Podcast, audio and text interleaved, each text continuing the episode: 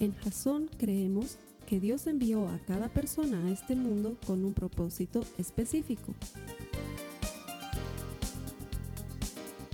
Nuestra misión es ayudarte a que tengas una relación personal con Jesús y a través de ella encuentres ese propósito para tu vida. Queremos ayudarte a alcanzar ese propósito. Es nuestra oración que este podcast te ayude a tener visión, a tener jazón.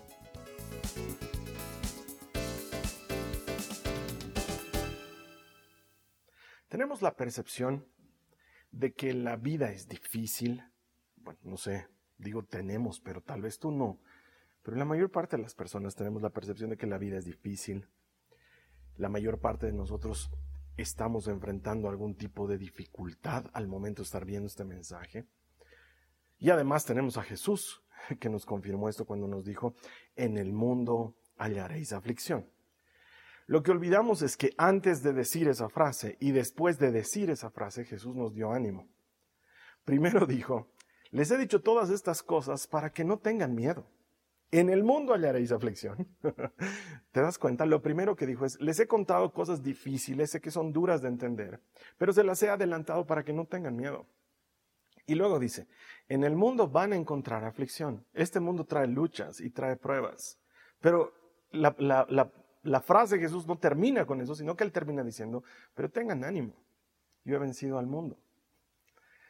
Solo que por las dificultades de la vida solemos enfocarnos en la parte de los problemas, por las cosas que nos, nos suceden en el día a día, las preocupaciones que tenemos. Terminamos enfocándonos en que el mundo trae aflicción. Pero hay mucho más que eso. Hay mucho más que solamente lo que nos dice esa palabra. Y yo te puedo asegurar algo si bien cada persona está lidiando con su propia batalla y está librando su propia lucha personal, también te puedo asegurar que si estás viendo este mensaje es porque has sobrevivido a la última prueba que has estado enfrentando. Y quizás alguien me diga, Carlos Alberto, qué genio, pero es que es la verdad, necesitamos reconocer el momento en el que nos encontramos. Si tú estás vivo viendo este mensaje, es porque sobreviviste a la última prueba y sí puede haber habido pérdida, puede haber habido mucho dolor, puede haber significado muchas lágrimas y mucho sufrimiento, pero aquí estás, de pie, delante del Señor, porque de una u otra manera, Él te sacó adelante de la última dificultad. Es importante que lo reconozcamos. Mira lo que dice Lamentaciones en el capítulo 3, los versos 31 al 33, dice, pues el Señor no abandona a nadie para siempre. Aunque trae dolor, también muestra compasión debido a la grandeza de su amor inagotable. Pues Él no se complace en herir a la gente o en causarles dolor. Sí, muchas veces Dios va a utilizar, como dice este pasaje, el dolor para modificar algunas áreas de nuestras vidas porque vamos tanto menos problemas tenemos, tanto menos dificultades tenemos, tanto más fácil nos olvidamos del Señor, tanto más descuidamos nuestra oración, tanto más descuidamos nuestra búsqueda de Él, porque no nos está apretando el zapato. Pero Dios no se alegra en causar dolor, dice la palabra. Él no se alegra en causar malestar. Él, como cualquier padre o madre bueno, va a usar muchas veces la severidad de la corrección para traernos de vuelta a su lado pero Él no se alegra en causar dolor. Y Él va a sanar y va a traer paz y sosiego. Sí, el mundo presenta aflicción, pero tengan ánimo, dice Jesús, yo he vencido al mundo. Y no sé si tú has pasado alguna vez por una de esas pruebas que literalmente te quita la capacidad de respirar. Estás tan ansiosa, tan preocupado, tan triste, tan pasando por algo doloroso que incluso respirar es difícil, incluso tomar aire cuesta, o, estás pasando por un momento tan duro que no pasa, sigue día tras día que luego pierdes el sueño, no puedes dormir bien, no concilias el sueño o tienes pesadillas, realmente la noche se vuelve algo pesado. No sé si has pasado alguna vez por uno de estos sufrimientos así de grandes. Bueno, pues yo decidí que esta semana te iba a contar un poco sobre las últimas cosas que he aprendido en las últimas tres semanas, que creo que he vivido una de las situaciones más difíciles de mi vida y que todavía la sigo experimentando. Pero dije, mientras oraba, Señor, creo que puedo compartir sobre las cosas que me has enseñado en ese tiempo, porque sé que puede servirle de ánimo y de esperanza a alguien más o que esté pasando o que vaya a pasar por esto, para que sepa que tu fidelidad y tu gran amor no fallan nunca. ¿Y sabes qué? Pese a todo, si has vivido esta sensación de no poder respirar de la ansiedad, si has sentido este, e, esta especie de electricidad en tus brazos, en tus piernas, en tu misma cabeza, a causa de cuán acongojado te sentías, o si has pasado por noches interminables porque no podías dormir, aún estás aquí hoy y estás escuchando este mensaje. Y si estás vivo, si estás viva, hay esperanza y eso quiere decir que el Señor todavía tiene algo más para ti. Pero a veces tenemos que pasar por el taller del maestro. ¿Conoces esa canción antigua de Alex Campos? Me parece fabulosa. En una, en una de las estrofas dice, al taller del maestro vengo, pues él me curará, me tomará entre sus manos y cada herida, cada herida sanará.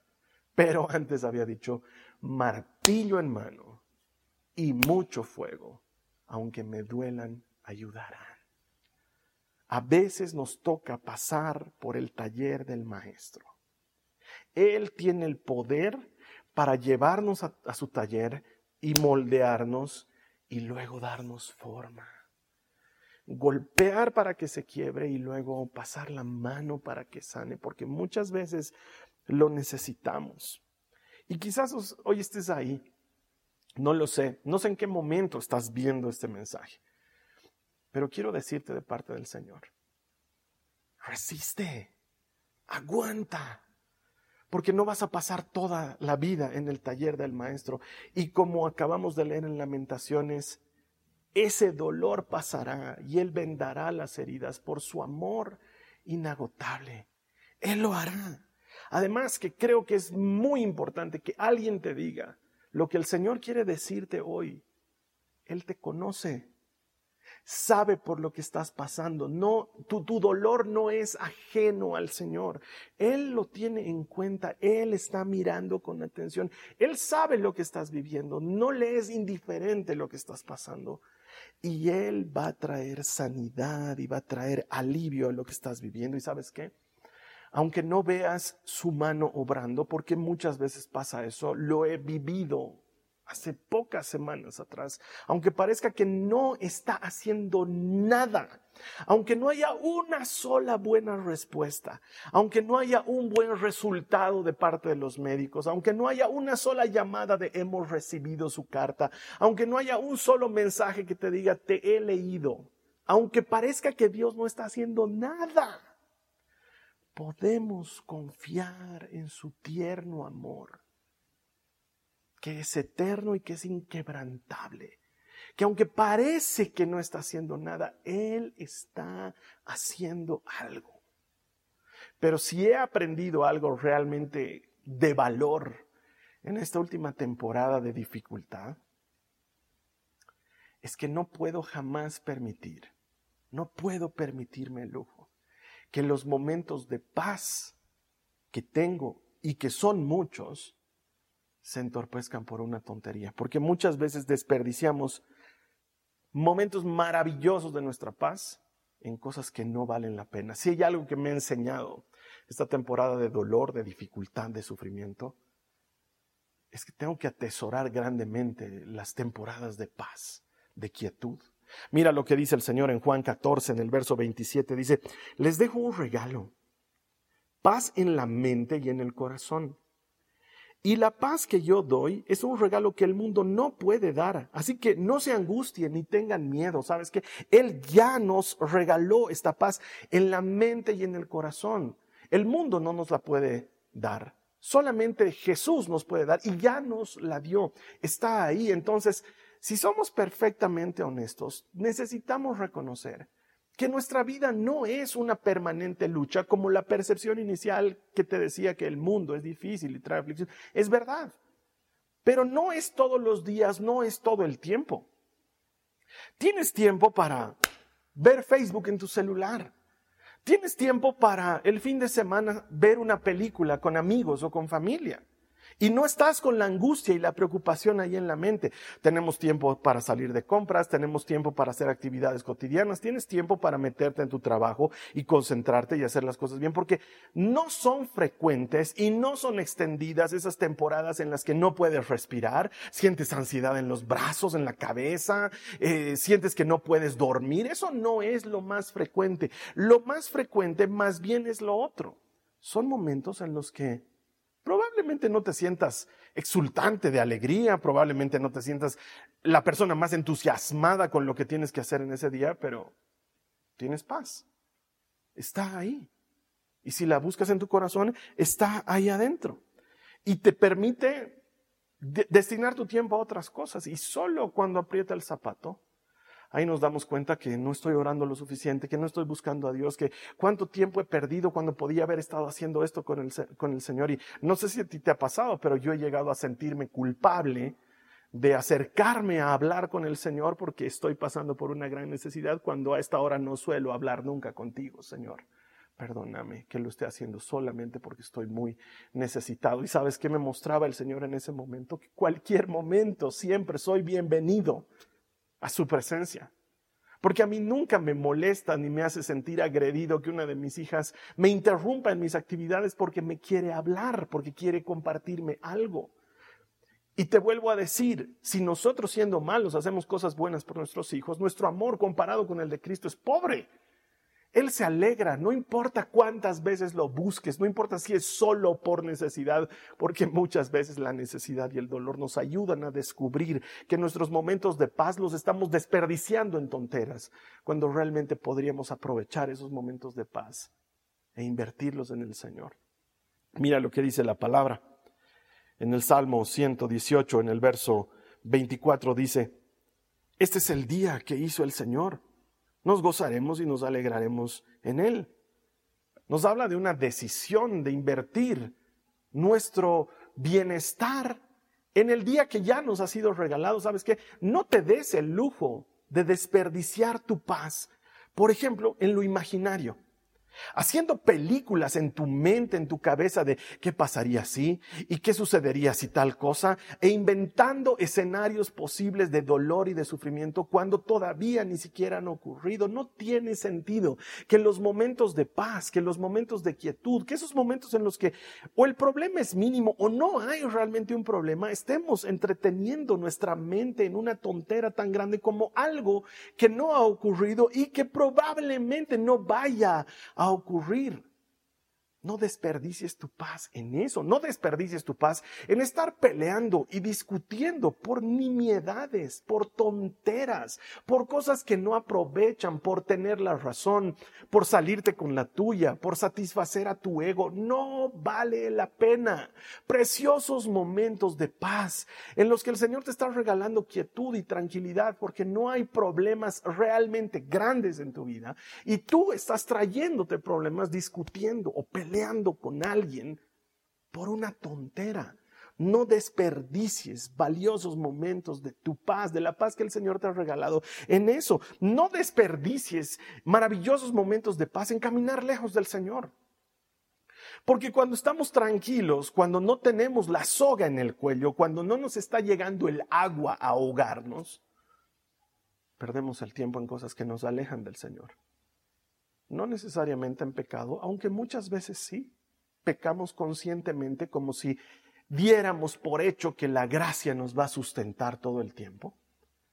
Y no digo que no lo haga, digo que desperdiciamos momentos de paz para estar entreteniendo nuestra mente, nuestro corazón e incluso nuestro mismo cuerpo, nuestra misma vida en actividades que nos están separando del Señor porque Él nunca se aleja somos nosotros los que caminamos lejos de Él.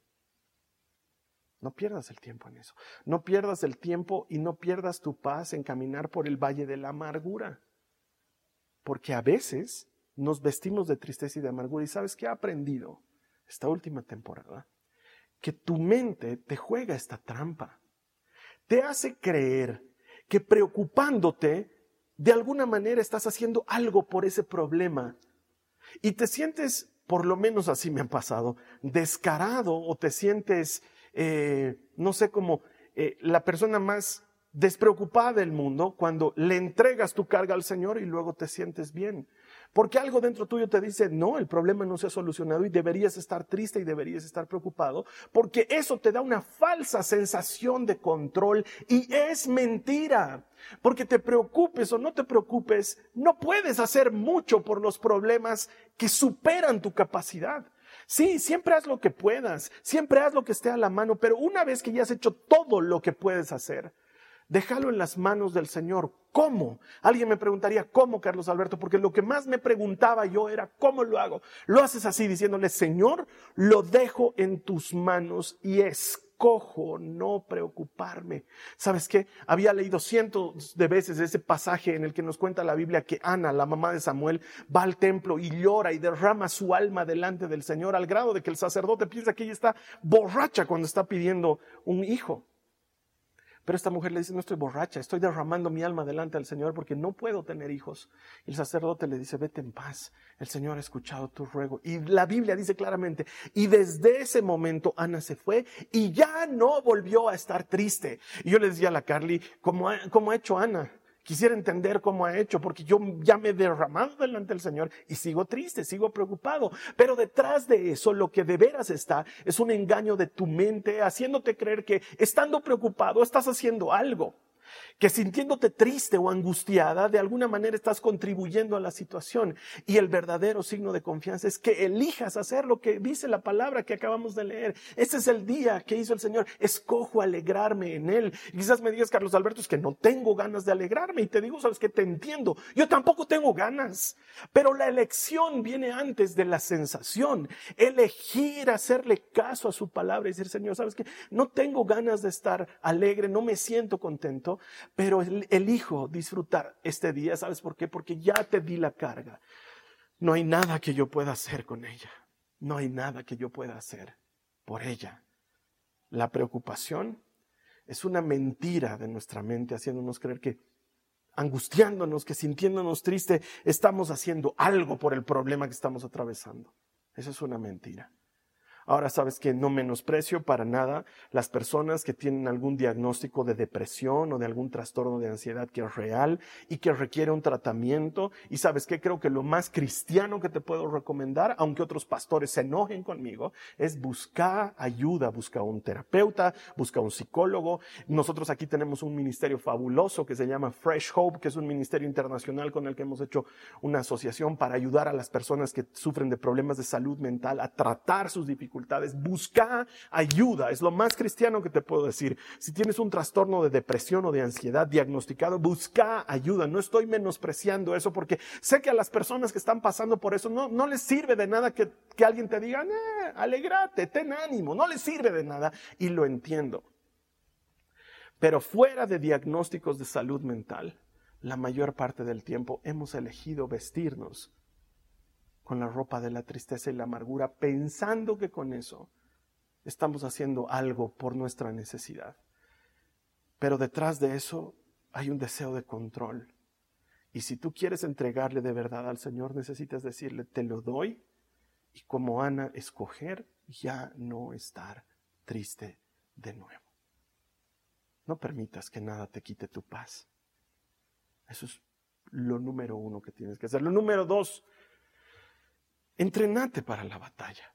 Son tantos los momentos de paz que disfrutamos que no los valoramos y no nos damos cuenta que podrían servirnos grandemente para cuando vengan momentos de dificultad. Mira lo que dice Juan en el capítulo 16, en, el verso 33. Jesús está hablando y dice, les he dicho todo lo anterior para que en mí tengan paz.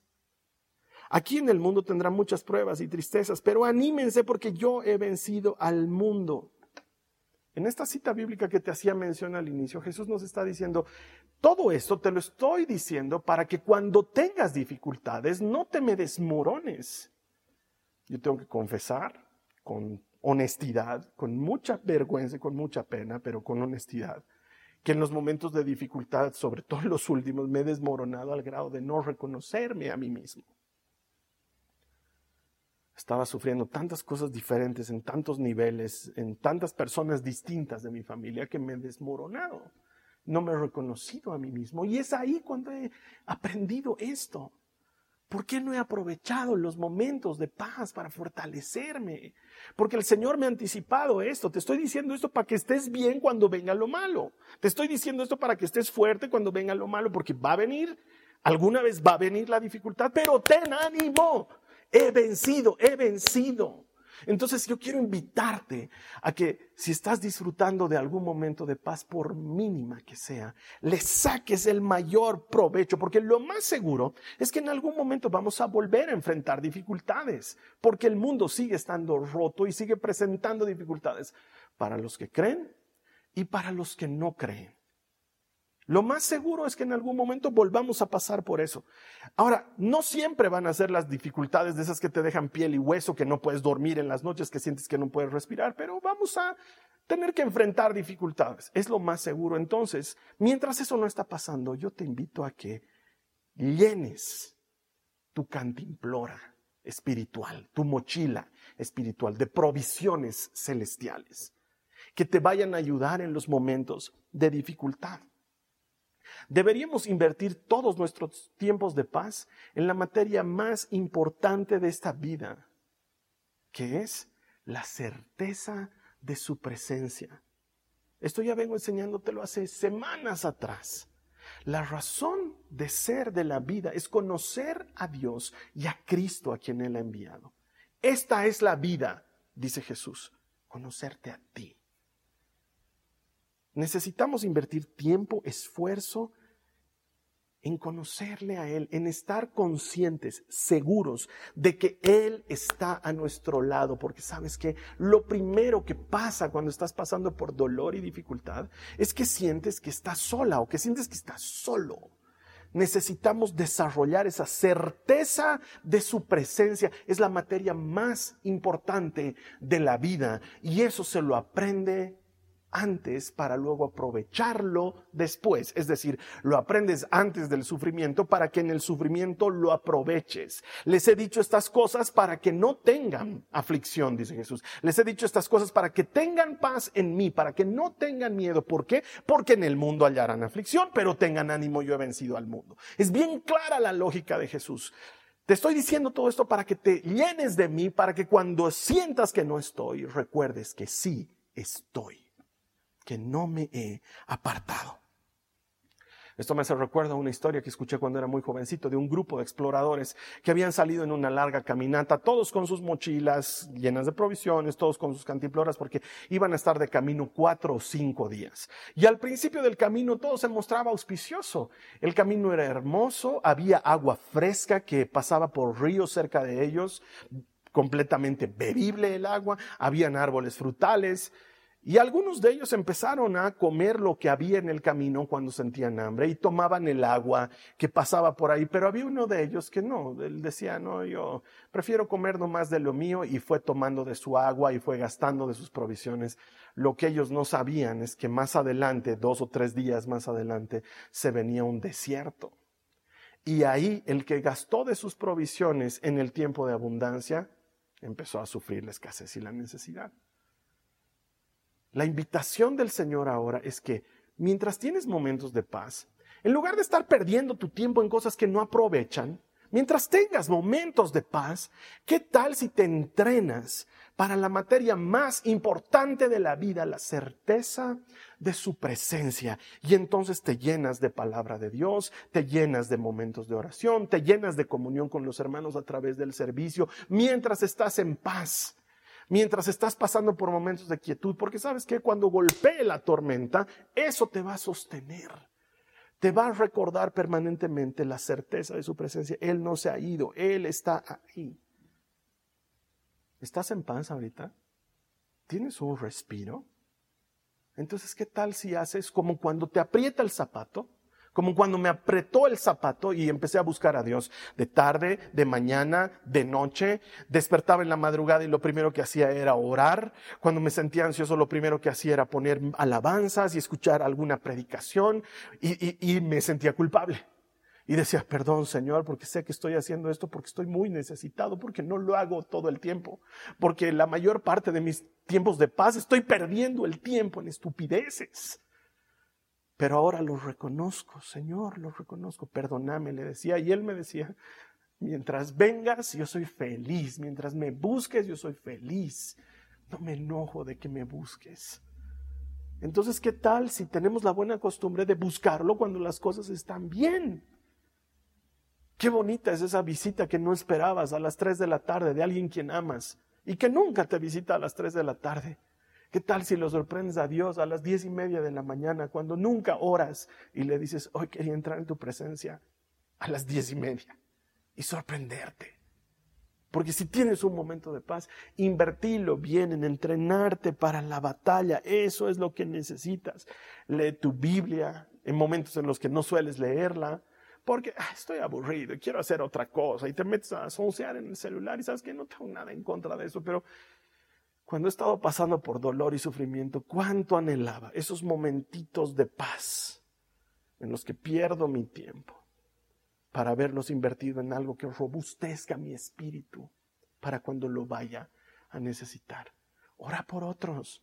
Ora por otros como si se tratara de algo tuyo. En el chat de la iglesia leo, oren por fulano de tal, está pasando por eso, pedido de oraciones, tengo una amiga que está pasando por esto, y la gente responde y dice, orando, orando, orando. Y yo muchas veces digo, sí, Señor, te pido por esto, y lo dejo luego pasar. No oro como cuando se trata de mí, de mi dolor y de mi necesidad, y sabes qué, ahora lo he aprendido. Puedo invertir mis momentos de paz en orar por alguien que no conozco, pero que sé que está sufriendo en este mundo roto y que tiene a alguien que le ama y ha pedido oración por él o por ella. Invertí bien tu tiempo en entrenarte. ¿Despiertas bien? ¿Despiertas en las mañanas bien? Entonces dale gracias al Señor por ese día.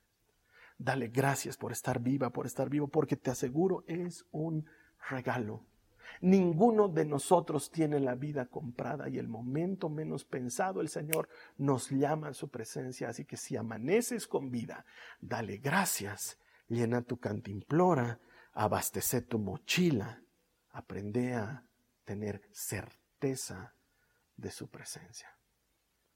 Y luego, quizás otra de las cosas que he aprendido es que hay que reconocer a Dios en el proceso porque lo he dicho cientos de veces en tantas prédicas que hubiera necesitado repredicarme a mí mismo. El dolor tiene esta capacidad de mostrarnos en qué áreas nos hemos alejado del Señor.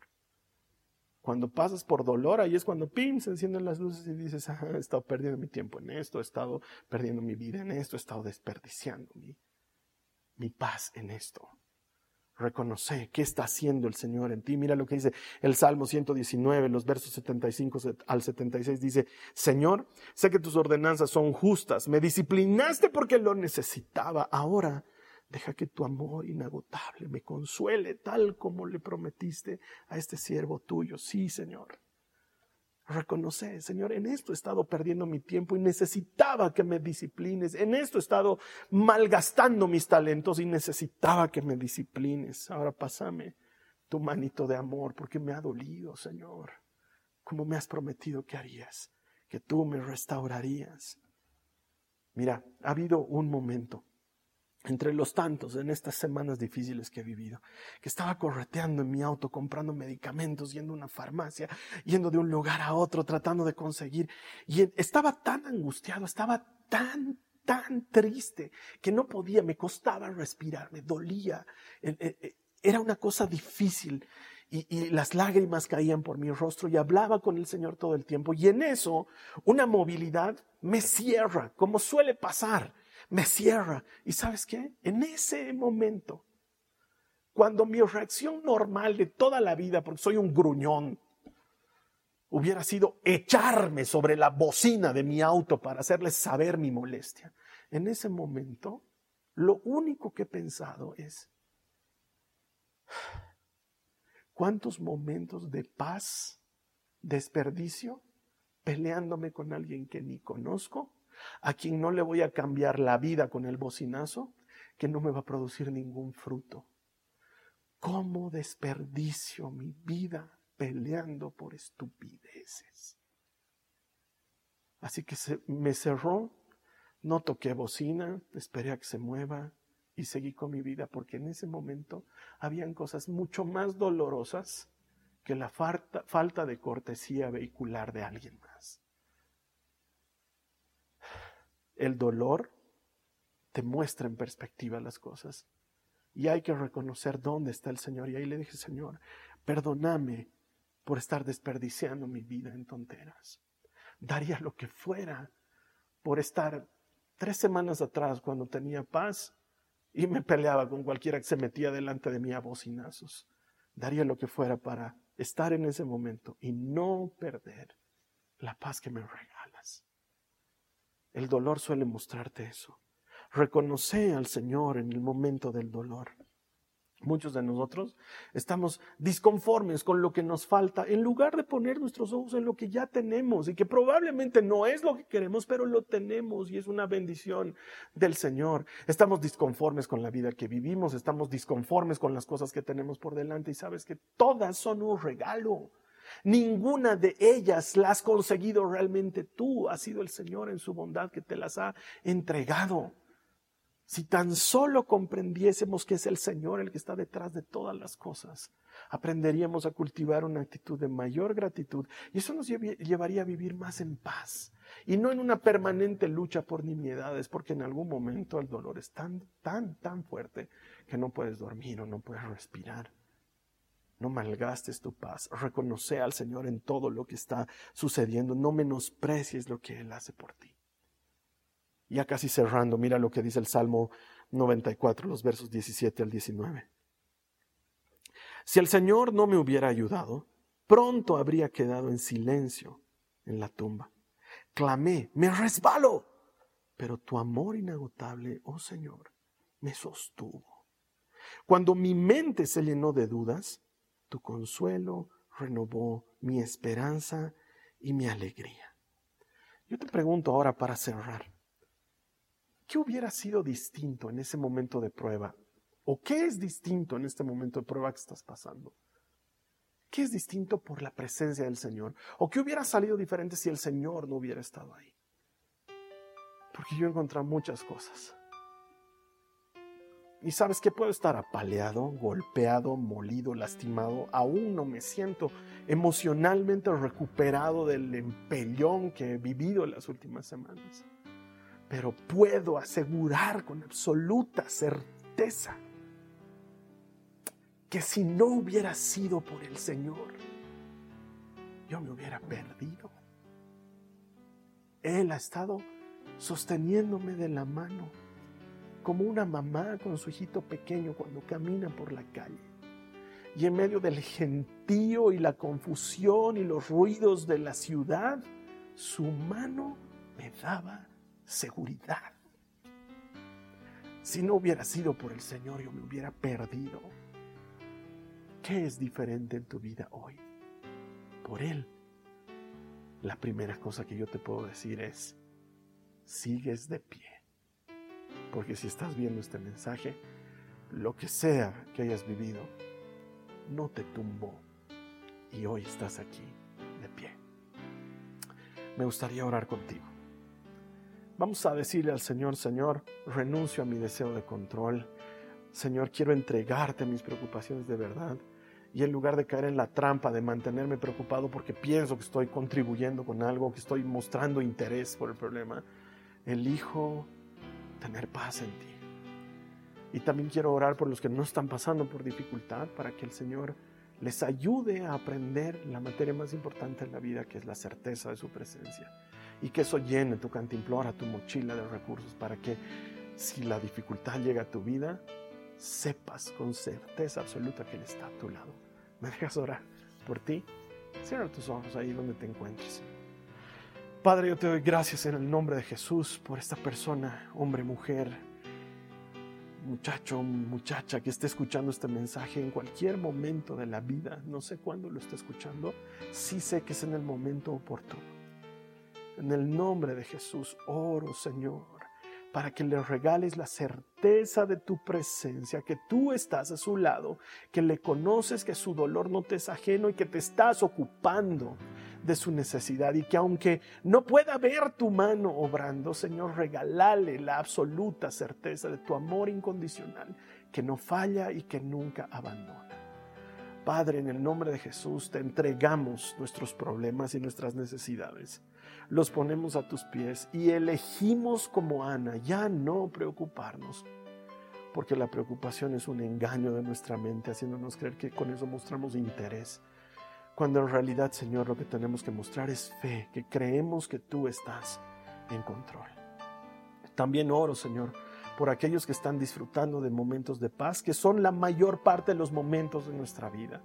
Señor, que no necesitemos el dolor para que la sabiduría de tu Espíritu nos lleve a aprovechar nuestros momentos de paz en cosas productivas y no a perder nuestra paz en cosas que no aprovechan. Yo te doy gracias, Padre porque todo esto lo haces tú, no lo hago yo, no es mi palabra, no es mi mensaje. Es tu palabra eterna y es tu Espíritu Santo el que tiene el poder de obrar esto en la vida, en la mente y el corazón de quienes han escuchado esta predicación. Haz tu obra completa. Gracias por tu gran amor. Sé que nunca me dejas, que nunca me abandonas. Gracias Jesús. Amén. Ojalá hayas podido orar conmigo y estoy seguro que el Señor responde esta oración, que Él te dé paz, que Él te dé ánimo. Y si estás pasando por un momento difícil, resiste, resiste, abrázate del Señor. Está pronto el auxilio de tu Salvador. Está próximo a llegar. No dudes de su presencia. Él está contigo. ¿Sabes qué? También hay alguien que puede estar necesitando este mensaje y aún no lo ha visto, pero te conoce a ti y este mensaje jamás va a llegar a esta persona si tú no se lo compartes porque no hay otra manera. Tal vez la forma en la que el Señor te quiere usar hoy es haciendo llegar este mensaje a alguien más. ¿Me ayudas a compartirlo? Por favor. Es gratis y puede ayudar a salir del pozo a alguien que realmente lo está necesitando. Cuando tú compartes este mensaje, entonces se cierra el círculo. Nosotros lo preparamos, lo predicamos, ha nacido en el corazón de Dios, ha pasado por el canal de la predicación y termina en las manos de aquel que lo distribuye como semilla para que dé abundante fruto. Cuando todo ese ciclo ocurre, nosotros podemos festejar con absoluta certeza que es real, que todo el que encuentra a Dios encuentra vida. Jasonauta te va a estar esperando aquí la siguiente. Esta ha sido una producción de Jason Cristianos con Propósito. Para mayor información sobre nuestra iglesia o sobre el propósito de Dios para tu vida, visita nuestro sitio web www.jason.info. Allí encontrarás muchos recursos para animarte en tu relación con Dios, enseñanzas, nuestro blog, prédicas y mucho más. Te lo deletreamos www.jazon.info también puedes visitarnos en nuestro sitio en Facebook www.facebook.com barra Que Dios te bendiga abundantemente. Muchas gracias.